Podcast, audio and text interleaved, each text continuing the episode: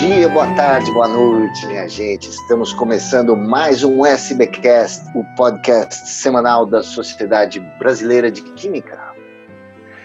O Prêmio Nobel de Química de 2020 será anunciado dia 7 de outubro, na Suécia.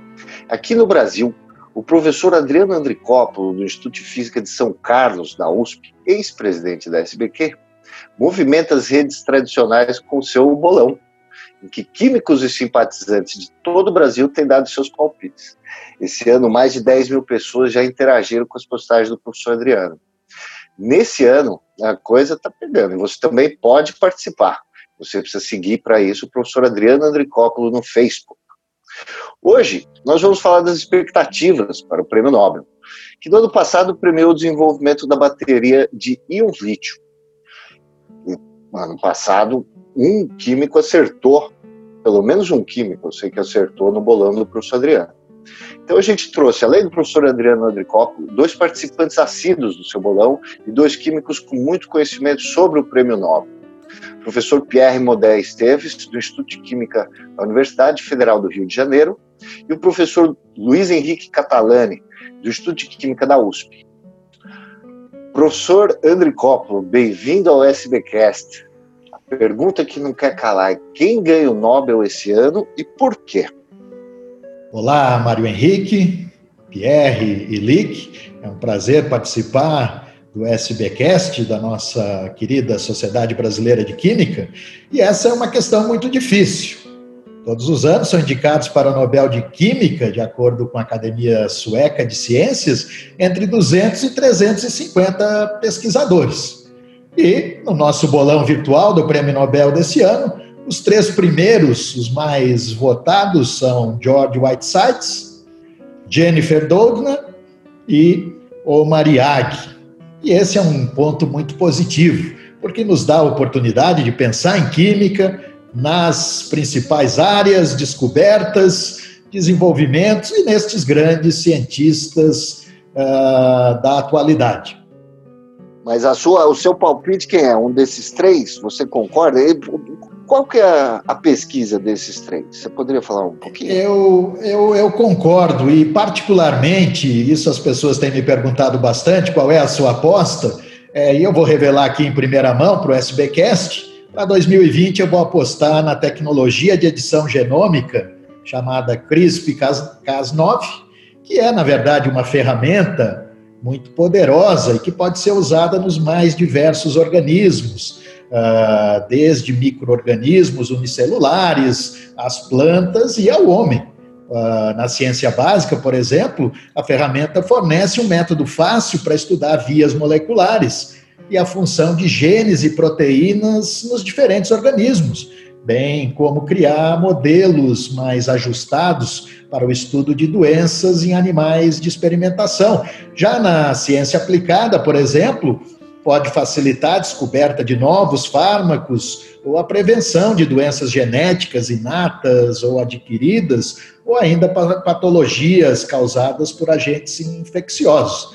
A minha aposta vai para Jennifer Doudna, a Universidade da Califórnia, Berkeley, também para Emmanuelle Charpentier, do Max Planck Institute, e também, né, se houver a possibilidade, compartilhado com o japonês e o Shizumo e o Shino. Essa é a minha Muito bom. Muito bom. Professor Luiz Henrique Catalani, o famoso LIC, nosso ex-vice-presidente, um colaborador da SBQ de longa data. Lick, você concorda com essas apostas do bolão? Você fez a sua aposta também? Mário, bom dia, bom dia Adriano, bom dia Pierre, bom dia ouvintes todos aí. É, olha só, Mário, eu resolvi apostar num cavalo azarão aqui, rapaz. Tá, o mundo inteiro tá apostando na Doudna e no Whitesides. Eu uh, resolvi não seguir, não seguir essa linha eu estou achando que pode dar alguém de materiais, que é a minha área, e eu já venho falando desse nome já faz tempo. É o professor Bob Langer, do MIT. Ele é um engenheiro químico. Ele é um dos caras, dos cinco caras mais citados do mundo, rapaz. Ele tem 300 mil citações. ele tem um índice H de coisa de 280. E ele tem aí na sua lista de premiações praticamente tudo menos o Nobel. É, ele tem um trabalho absurdamente bem competente e eficiente na área de biomateriais. Ele é o cara que praticamente abriu a linha de liberação controlada de fármacos e mais recentemente, junto com o, o é, Tony Atala da Wake Forest, ele é, é um dos líderes na área de medicina regenerativa, uso de materiais, materiais poliméricos principalmente, na área de medicina regenerativa. Então, rapaz, resolvi apostar num azarão. Eu estou achando que pode dar materiais, e se for materiais, o Bob Lang está com 72 anos, está super nativa, está é, tá aí produzindo a média de uma, duas startups por ano. Então, é, meu, meu palpite vai para um, um cara diferente aí e é da minha área, não poderia ser diferente, eu estou de olho nele já faz tempo aí. Uh, eu não sei. Pô, mas ele, ele não parece um azarão, não, hein? Com índice H280, tem alguém com índice H maior nessa competição? É um dos maiores do mundo. Na verdade, eu não tenho esse número para ti, mas eu sei que é, o cara é poderoso. O cara é poderoso. E ele não tem muito artigo, não. Não é, não é que ele tem 1.500 artigos. Ele deve ter lá uns seus 400, 500 artigos, mas 280 desses artigos são mega citados. Então, você ter uma ideia da, da, da, do perfil de um sujeito desse, desse tamanho. Fantástico. Esse é o meu palpite. Muito bom, muito obrigado, Lick. Pierre, professor Pierre Modé Esteves, do Instituto de Química da Universidade Federal do Rio de Janeiro, o químico guitarrista, o colecionador de guitarras. Concorda Olá. com esses palpites, professor? Olá, bom dia, Mário. Bom dia, Adriano. Bom dia, Lick. É, olha só, são palpites poxa, quentes mesmo, né? Tenho, sempre tem uns nomes assim que são sempre muito ventilados. George Whiteside, que era até colega de bancada do professor Cover, que foi o meu professor de Química Orgânica da, da, da aqui quando da graduação na UFRJ.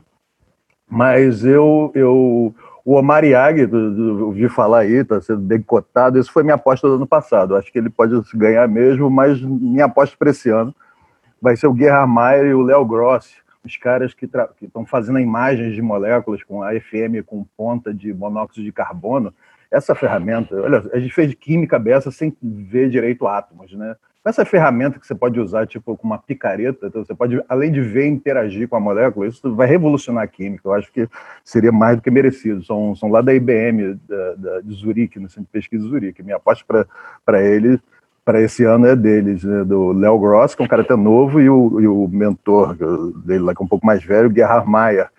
É, realmente fizeram imagem do pentaceno, estão fazendo eletroquímica de uma molécula com um elétron e fazendo imagem disso. Eu, eu, fico meio assombrado com o que eles fizeram. Eu acho que isso vai abrir absolutamente um novo mundo aí para a partir de agora. Isso inaugura, na minha opinião, o século XXI, sabe? A química do século XXI vai ser muito por aí, né? Mas são todos excelentes nomes, né? Então a gente eu podia citar vários outros nomes que eu, eu até postaria. O Iag é um deles, o Macmillan, uh, uh, David Macmillan veio na SBQ também. Eu, poxa, em termos de química orgânica, fez umas belas contribuições, né?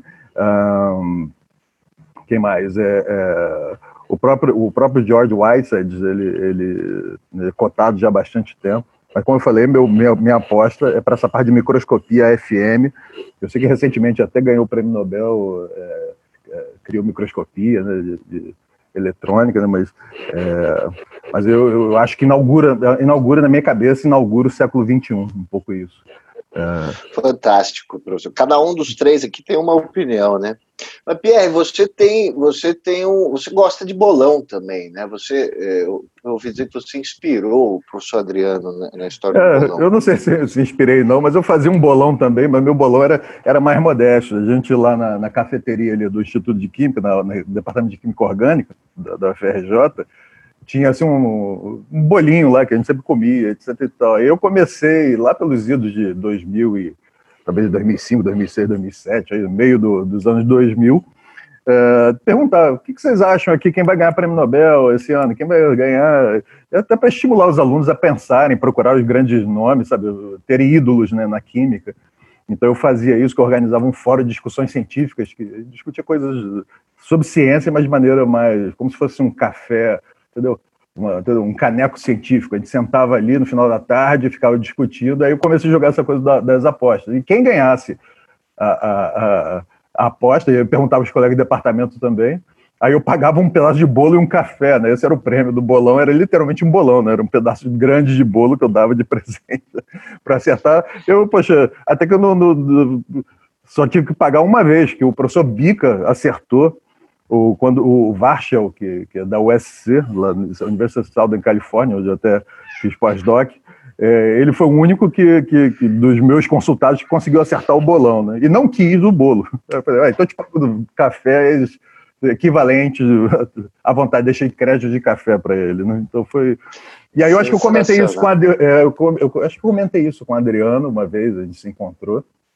E, e, e, foi bem interessante. Eu acho que ele, ele ouviu isso, depois ele participou de um bolão, que existe esses bolões aí no mundo afora. Eu acho que na Inglaterra eles gostam muito de apostas e, e tem coisa de apostas. Uma coisa interessante sobre os bolões é o seguinte: frequentemente é, o pessoal erra, né? O primeiro colocado das listas não é quem ganha. Né? Então, isso já uma vez eu vi isso em algum lugar, né? então eu procurei. Então, vamos ver se, se o primeiro da lista vai ser, se o gosto popular, digamos assim, será o premiado. Sabem que o Comitê Nobel, acho que tem cinco ou seis pessoas só. É, e aí, quer dizer, são eles que ouvem todas, aquele, todas aquelas opiniões, eles consultam uma série de, de pessoas sobre o prêmio Nobel. E, e, assim, até prêmios Nobel dão opinião quem eles acham que vai ser prêmio Nobel, então eles pegam essas várias recomendações e, e acho que eles têm um relator, o relator defende, então eles fazem um filtro e chegam no nome final, mas o, o comitê é bem pequeno, o comitê são de acho que são cinco ou seis pessoas, então. Tá. Decidido Bom, aviso, aviso aos ouvintes que o bolão do professor Adriano não dá bolo, de fato, de prêmio, mas ele dá uma menção honrosa, vai ter uma arte que o, o Adriano preparou com o pessoal da, da, dos jovens pesquisadores SBQ. Então, o, o vencedor ele fica certamente imortalizado nas nossas redes sociais. Agora, o, Adriano, você fez um trabalho estatístico sobre os 119 anos, né? o primeiro Nobel em Química foi em 1901, em alguns anos parece que não houve a premiação. Você podia falar um pouco sobre, sobre os números, sobre as áreas contempladas, o que, que você observou no seu estudo?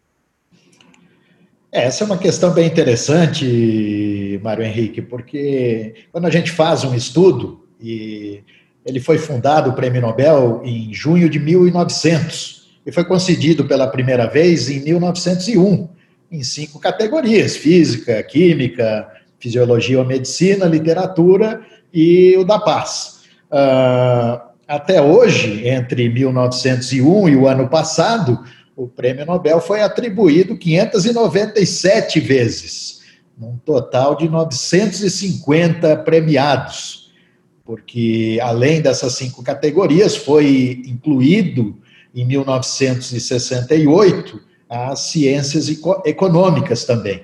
Então, eles já têm um número de uh, prêmios até hoje. Em particular, em química, foram 111 prêmios. Tivemos 184 laureados, 63 vezes apenas um ganhador, 23 vezes foi dividido por dois, e 25 vezes por três laureados. E de todas as áreas, a química é o com maior número uh, de compartilhamento de três ganhadores. Uh, o mais jovem ganhador de um prêmio Nobel de Química foi Frederic Joly, em 1935, com 35 anos de idade. E veja que curioso, ele ganhou juntamente com a sua esposa, Irene Joly Curie, que era filha de Pierre Curie e Marie Curie. Todos ganharam prêmio Nobel ou em física. Fantástico, ou... é uma família, uma família. Família a maior ganhadora de prêmio Nobel e vamos lembrar, Marie Curie ganhou duas vezes, né? Ganhou em física em 1903, em química em 1911 por seus estudos no campo ah, da radioatividade. Por exemplo, Mário, se a gente falar de famílias né, com Nobel, temos também Hans von Euler-Chapin, que ganhou em Química em 1929, e o seu filho Ulf ganhou em Fisiologia ou Medicina em 1970. E mais recentemente, Arthur Kornenberg, que ganhou em 1959, e o seu filho, Roger, ganhou o Prêmio Nobel de Química de 2006. E o mais velho ganhador de um prêmio Nobel de Química, é de todos, né? De todas as áreas, é de Química. E foi exatamente o ano passado, com 97 anos, o John Goodenough. Então, isso aí também. Muito bom, é... foi bom o suficiente. Exatamente, ainda tem esse nome, ficou bastante uh, marcado, né? Com 97 anos. Ele ainda estava no batente, né? Todo dia indo trabalhar. Eu vi o vídeo dele quando ele, Total, quando ele ganhou e... uma simpatia, o velhinho. E vale a nota, né? O professor Paulo César Vieira, nosso ex-presidente, é. jogou na cabeça no nosso bolão ano passado, John Goodenough vai levar.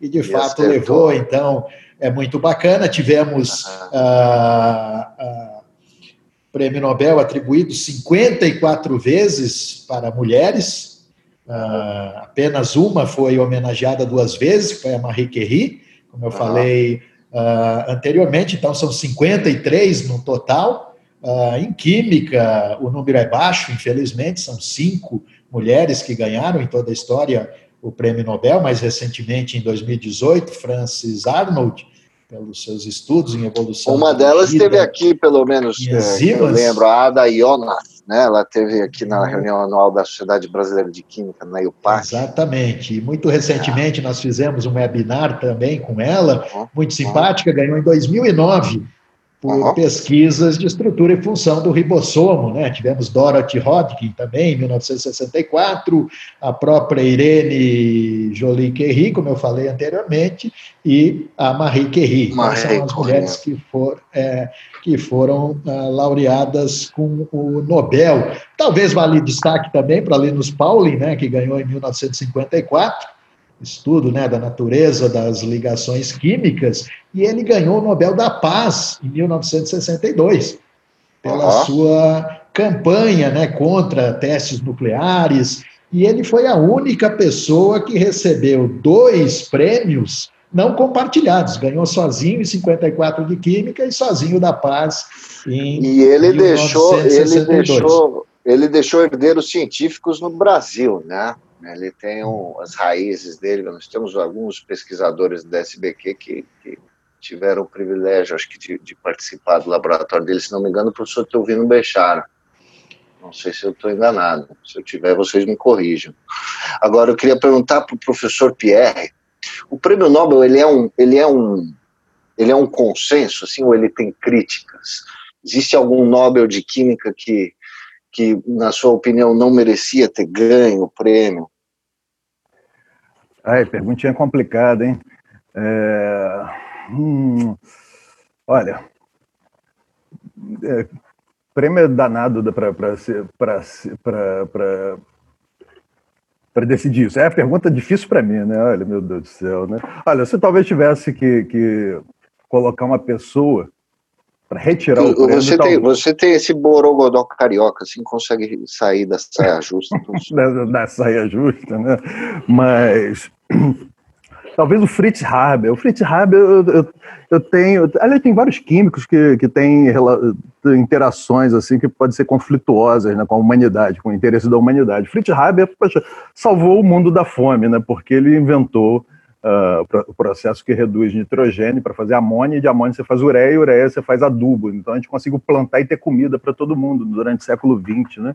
Mas, por outro lado, ele era. Ele era ele também é o pai das armas químicas, né? Então, e ele, ele gostava de ver as armas em ação, ele, ele ficava muito feliz. Então, talvez se eu tivesse que retirar um prêmio, eu tiraria do, do Fritz Haber, apesar do bem que ele fez para a humanidade, inventando a, quer dizer, um método catálise né, para fazer para fazer os adubos, eu tiraria ele só porque ele deslanchou essa coisa da armas químicas. A questão não é nem ele ter descoberto, mas é, às vezes ele descobre. Se você inventa uma lâmina, ela pode salvar, né, não destruir, ou pode virar uma baioneta né, para matar. O uso dela que às vezes. Mas ele, ele fazia, ele fazia ele fazia, digamos, apologia ao uso mesmo militar das armas químicas. E ele era, ele era, ele era alemão, né? Então, durante a Primeira Guerra Mundial, é, inclusive o Prêmio Nobel não foi não foi dado em 1916, 1917 e o, se não me engano em 18 foi o Fritz Haber, né? ele ganhou o Prêmio Nobel em 18. É, depois de 19 também por causa da guerra, da Primeira Guerra Mundial não foi. Enfim, o nome seria talvez o Fritz Haber, né? Então, Interessante por essa história. Realmente, os dois lados da, da, descoberta dele, né? Foram dois lados muito marcantes. É, o Einstein, um, ele um para o bem, um para o mal. É o Einstein, inclusive, era amigo pessoal dele. O Einstein, quando se separou da mulher lá da, da Mileva, foi o Fritz Haber que o recebeu em Berlim. É, sabe, de braços abertos, sabe, consolou ele, estava choroso, coisas do tipo, mas depois de um tempo, ele, o próprio Einstein, quando, quando viu esse trabalho de armas químicas sendo desenvolvido, falou, cara, a gente vai ter que cortar relações, porque você é muito meu amigo, você me deu apoio nas minhas horas mais difíceis, tá, mas não dá, não dá mais para a gente ser amigo porque, por causa dessa tua conduta. Né? Tem, tem vários outros, tem grandes químicos também que, que o pessoal tem, tem, tem essa dicotomia, o Oppenheimer, que, não sei se ele é, ele é físico, na verdade, mas é o pai da, é o pai da bomba nuclear, né, da Manhattan, e o, e o, o Teller, o Teller é o pai da bomba de hidrogênio, né? Então ele é amado e odiado. Então tem, tem esses, esses nós são dois físicos nesse caso, né? Mas é, isso expõe um pouco a, a, importância da ciência de base e aí como é que você aplica, né? Quer dizer, essa questão sempre vai acompanhar, é uma questão um pouco do, do uso que o ser humano faz da ciência, né? É. Mas isso não, não deveria inviabilizar a ciência de base, concorda? Concordo. É. Isso mesmo. O Lick, e em termos de grandes áreas da química, assim, na sua visão, tem alguma área que não tem sido contemplada ao longo da história? A sua área, que é a área de materiais, eh, você acha que ela tem sido reconhecida pelo Prêmio Nobel ao longo da história? Quais são os destaques da sua área?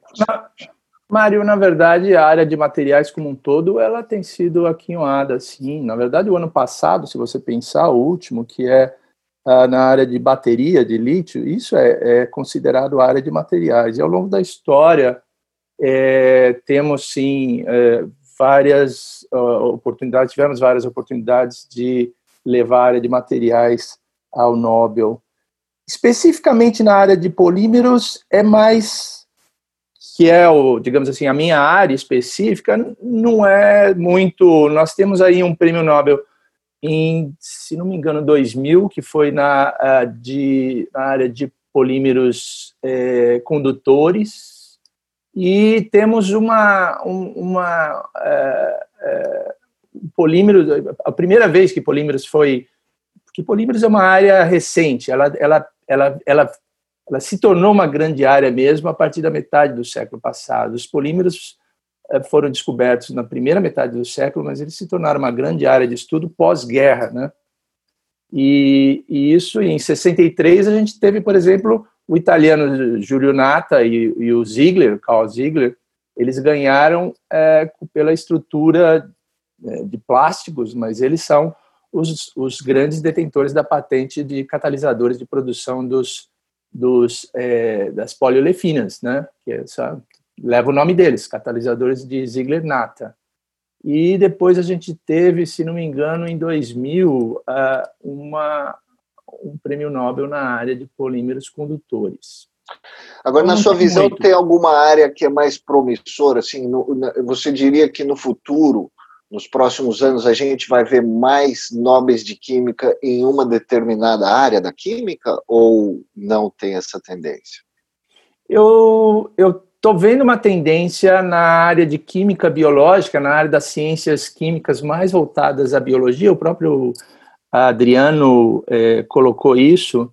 Isso está se tornando bastante é, grande na área de química. Né? Então, todos as, as nossos, é, se você pegar aí os, os anos recentes do Nobel, tem muito mais de bioquímica, envolvida do que a química mais clássica, mais fundamental, mais tradicional.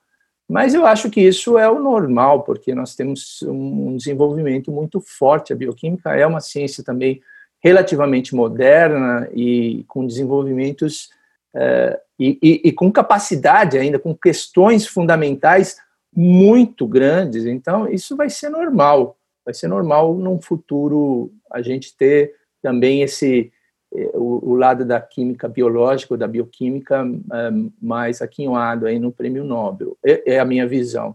Eu só queria fazer uma, uma, uma, correção, Mário, aproveitando que você me. e aproveitando um pouco a, a deixa que você deu para o Pierre, porque Rapaz, falar com o Pierre e com o Adriano aqui é complicado. Esses caras são insiders, você sabe, né? Os dois estiveram em Lindau e é difícil competir com eles em, em, é verdade. Cultura, cultura de Nobel.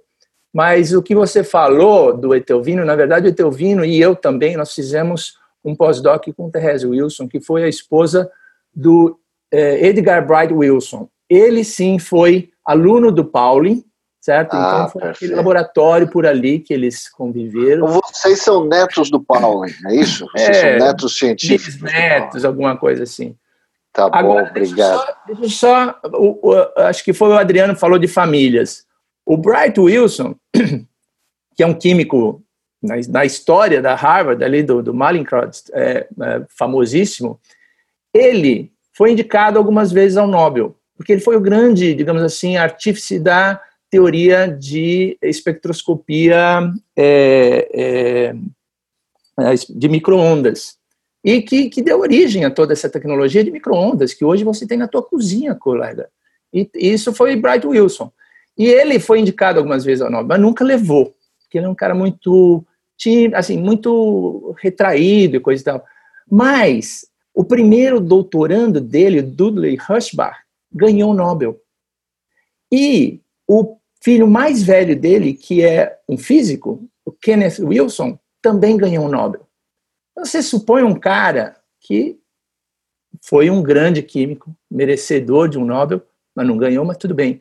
Mais do que isso, você ter o seu estudante levando o Nobel, você ter o seu filho levando o Nobel, cara, isso é punk, eu acho super legal. Esse é um bom exemplo para a história aí do, do Adriano das famílias nobelistas aí. Sensacional. Brett Wilson, né? Edgar Bright Wilson. Edgar Bright Wilson. Muito bem. A gente está chegando já no, perto do final do nosso programa dessa semana, mas tem um tema muito importante que a gente precisa tocar. O, em 2015, o, o Aron Tihanover, que é Nobel de Química, o israelense, ele teve aqui no Brasil na reunião anual da SBQ, e no final da conferência, alguém perguntou para ele o que falta para o Brasil conquistar um, um prêmio Nobel. É, Israel tem dezenas de prêmios Nobel. E uma das coisas que ele mencionou na resposta dele foi o, o espírito de rebeldia na perseguição à excelência. Uma, uma eu achei muito profundo assim, ele falou isso. É, vocês estavam nessa conferência também. É, Lick, você concorda com essa avaliação dele? O que, que, que, você acha que, que falta para o Brasil ter um prêmio Nobel? Olha aí, Mário, boas memórias você traz aqui ao nosso programa, cara. Foi, foi muito legal aquela sessão com o Hanover. Eu era secretário, junto com o Adriano. O Adriano era o nosso presidente na, na ocasião. A gente trouxe aquela sessão do Aaron Hanover para a SBQ e ele, com toda a simpatia, toda a, ele veio de bate-bola, ele veio de, de, de, é, de, Israel, de Tel Aviv, e voltou quase que no dia seguinte, é, numa disposição muito, muito legal, eu achei, ele era uma simpatia, e foi uma das sessões mais é, divertidas, eu acho, que das sessões de nobres que a gente provocou na, na, na, na SBQ, aquela foi muito legal, porque ele foi ele foi muito disposto a, essa a, a, interação com o público. E essa pergunta eu me lembro bem, você lembrou bem. Ele é, foi feita essa pergunta e ele respondeu algo do tipo: é necessário uma certa é, liberdade e rebeldia para você ter é, é, condição de desenvolver um breakthrough verdadeiro, né? E, e isso eu concordo, não só concordo, como acho que o Brasil vai ter que se transformar ainda bastante no sentido de dar uma certa liberdade. O sistema nacional, mas talvez mundial, mas por, por conta nacional, ele, ele, ele exige muito de um, de uma resposta rápida aos seus desenvolvimentos. O tal do publish or perish ainda continua muito forte na sociedade, na cultura científica nacional. Isso, isso é, é, não é muito permissivo para esses uh, atos mais rebeldes, onde você tem que buscar questões é, é onde os desafios são uh, mais, uh, digamos assim, mais com maiores riscos, né? Com, onde você tem riscos de não publicar nada. As questões mais, mais arriscadas são as mais relevantes. Muitas vezes você pode ficar anos e anos sem publicar. Então, é uma coisa que a cultura brasileira, científica brasileira, precisa refletir talvez um pouco. Eu concordo plenamente com Aaron e eu acho que a gente está preso ainda um pouco a, aos nossos desígnios aqui, é, que precisam ser revistos. Essa é a minha opinião. Eu não sei o que, que os colegas Adriano e Pierre pensam a respeito disso. O Adriano, o Adriano concorda. O Adriano é, um orientador, assim, tem, tem, muitos, tem muitos alunos, mestrandos, doutorandos e tal. Como é que você começa a como é que você faz para o seu aluno perseguir a excelência? Porque eu imagino que esse seria assim, um primeiro passo, né? Assim, o jovem cientista ele, ele tem que se acostumar a tentar fazer sempre o melhor possível. Sem dúvida, e eu concordo com o que o Leite falou. E nós temos, na verdade, uma questão histórica no Brasil, né, de falta de incentivo à pesquisa. Né, as verbas já são curtas, ficam cada vez menores. Autoridades públicas que geralmente não ligam para educação, ciência, para as nossas grandes descobertas da ciência básica, aquelas aplicações que geram desenvolvimento, riqueza e que transformam vidas. E é isso que nós temos que trazer para os nossos jovens um incentivo para que eles vejam o horizonte cada vez melhor, propício ao quê? Ao pensamento, ao pensamento criativo, capaz de transformar vidas por meio da ciência, por meio da química. Nós podemos citar um dos maiores injustiçados que não ganhou um prêmio Nobel brasileiro é Carlos Chagas. Merecia, sem dúvida, ganhar o prêmio Nobel de Fisiologia ou Medicina. Vejam só, ele é o único cientista da história da medicina que descreveu completamente o ciclo de uma doença, a doença de Chagas, desde o seu agente causador, hospedeiro, manifestação clínica, epidemiologia. E não ganhou, foi lembrado em duas ocasiões, lá em 1913 e 1921, mas não ganhou. Imagina que coisa boa para o Brasil se ele tivesse ganho esse prêmio Nobel. Né? Será que os nossos governantes não dariam mais atenção à ciência? não, não poderiam investir mais, preparar melhor os nossos jovens, os centros de pesquisa, as, as, instituições acadêmicas, eu acho que seria um grande propulsor na nossa história, que abriria portas para mais avanços científicos, para mais engajamento de, de jovens, e isso, de fato, é o que vai fazer toda a diferença. Vamos olhar em volta, né, os nossos vizinhos sul-americanos, já tiveram suas medalhas, né? Argentina, Chile, Colômbia, Peru, Venezuela, porque o Brasil ainda não. Então, nós temos muito que avançar e pensar, obviamente, em investir uh, nos nossos jovens, o que está um pouco na contramão do que nós temos observado recentemente. Pierre, concorda? Que tempero você traz para esse molho? É, eu, eu, eu, eu acho, dizer, concordo sim com, com os colegas. É, eu acho que é o seguinte, sabe o que acontece? Para você ganhar um prêmio Nobel, você tem que ter uma ideia realmente original. Uma coisa que o professor, professor Cláudio Costa Neto, que é quase um mentor de, de boa, boa parte do, dos químicos aqui do Rio de Janeiro, tá? É, ele sempre falava para a gente, falou o seguinte, as ideias não têm limite. Quem, quem, tem limite são as pessoas, que são as portadoras das ideias. Então, quer dizer, o que a gente precisa, na verdade, é talvez a gente não tenha um prêmio Nobel hoje em dia, porque as pessoas acham, sei lá, acho que tem uma autoestima baixa, a gente tem o famoso complexo de vira-lata. Né? Então, os, os, químicos no Brasil, assim, os estudantes, sabe, médios, assim, sabe, ele, ele fala assim, ah, não vou nem ousar sonhar, porque eu moro no Brasil, no Brasil, aqui as condições não são tão fáceis. Então, tem que, na verdade, tem que tirar esse complexo do vira-lata, entendeu? Então, a gente tem que, talvez isso seja um pouco falha do nosso sistema educacional. Esse dia eu estava pensando um pouco sobre isso.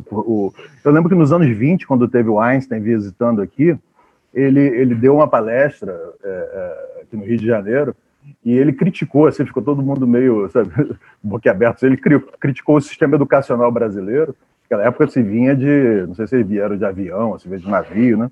Mas ele falou: ah, vocês estão ensinando seus alunos não a ousar, não a, entendeu? Não a pensar, vocês estão ensinando eles a resolver questões, sabe? Meio que fazer só resolver listão. Né? Depois, nos anos 60, veio, veio aí também o, o ah, me fugiu o nome dele agora, mas veio um grande prêmio Nobel da, da, Física, também falou a mesma coisa, e, eu acho que não mudou muito em 100 anos. Então, o que, que a gente precisa, o que, que a gente precisa, talvez, fazer? A gente tem que mudar, talvez, o nosso esquema de educação, de modo a, a que nossos alunos acreditem em si próprios, que eles que as ideias não têm limite, pode saber, a ideia não tem cor, não tem sexo, não tem idade, você pode ter uma boa ideia ou uma má ideia. Então, às vezes, você tem a ideia, você tem a inspiração. Isso é uma coisa. Tá? Mas aí você tem inspiração, você tem que ter iniciativa, tem que ter transpiração e tem que ter acabativa. Né? Então, talvez eh, falte esse ciclo completo. Você tem que ter uma boa ideia, você tem que regaçar as mangas para começar a fazer, tem que trabalhar que nem um louco para fazer essa coisa acontecer e finalizar essas coisas, escrever o artigo, escrever as coisas e publicar, e, entendeu? E, e, divulgar e trabalhar. Você tem que ficar, na verdade, eh, vidrado com o seu trabalho. Né? Então, os alunos uh, talvez precisem dessa pimenta, né? Então, muitos deles têm, mas? É, a, inconstância, às vezes, de financiamento, sabe, essas crises, deixa eles meio desanimados. Eu acho que isso vai ao longo do tempo, vai acabando desestimulando. Enfim, tem um lugar desse de sonho, a gente não tem prêmio Nobel, tá? mas a gente tem a medalha Fields, né, é por, por Arthur Ávila. Né? Então, o, o INPA, que é o Instituto de Matemática Pura e Aplicada, que fica aqui no Rio de Janeiro, esse é um lugar daqueles de sonhos, sabe? Uh, que a pessoa entra ali e fala, cara, eu estou no melhor lugar do mundo para fazer, sabe? Você se sente potencializado. Então, a gente precisa potencializar nossos alunos, um, uh, uh, dizendo para eles, ó, sonhe mesmo, sonhe, viagem, entendeu? O negócio, eu tiro uma ideia louca da tua cabeça, uma coisa que muda algum paradigma, é um pouco de treinamento, você tem que tentar estimular eles a fazerem isso e tentar viabilizar que, esses, que essa coisa aconteça, né? Então, acho que esse é um pouco Quer dizer, se perguntar por que o Brasil não tem é, isso, tem um pouco dessa aspecto educacional, tem um pouco cultural do complexo de vira-lata. Ah, tem uma coisa do Brasil que falou o Carlos Chaga aí, é, é, que é uma coisa que a gente tem, que não é legal da nossa cultura, tá? que é fogo amigo. Né? Então, eu lembro Carlos Chagas, eu lembro, né? eu lembro de pessoas falando que a história do Carlos Chagas, o Carlos Chagas filho é, foi professor lá do UFRJ, né? Cheguei a encontrar umas vezes, quando era aluno nos corredores. Nunca conversei com ele, não, mas eu sei muitas histórias. E aí ele contava, ele contava que, na verdade, é, é, boa quer dizer, quando, quando, quando começaram a aventar o nome do Carlos Chaga para Nobel, o chumbo grosso veio da casa, veio aqui do Brasil mesmo, entendeu? E o Comitê Nobel veio aqui o pessoal deu uma malhada. Então a gente tem que aprender a trabalhar junto também. Que criativo a gente é. Solidária até que é, mas você está vendo uma pessoa, entendeu? um rising star, uma pessoa indo em evidência, eu acho que a comunidade tinha que apoiar. Entendeu? E aqui, às vezes, o pessoal puxa tapete. Entendeu? Então, é, é, é, da cultura secular. Entendeu? Não sei exatamente por que, que isso acontece, mas, mas talvez sejam umas características que devesse repensar. Então, eu diria que a gente tem que ensinar nossos. Universidades são fábricas de sonhos, né? Então, a, a gente tem que. Cara, vamos lá, vamos sonhar, entendeu? E vamos tornar o sonho de você realidade, né? Então vamos. E aí eu acho que como consequência, entendeu?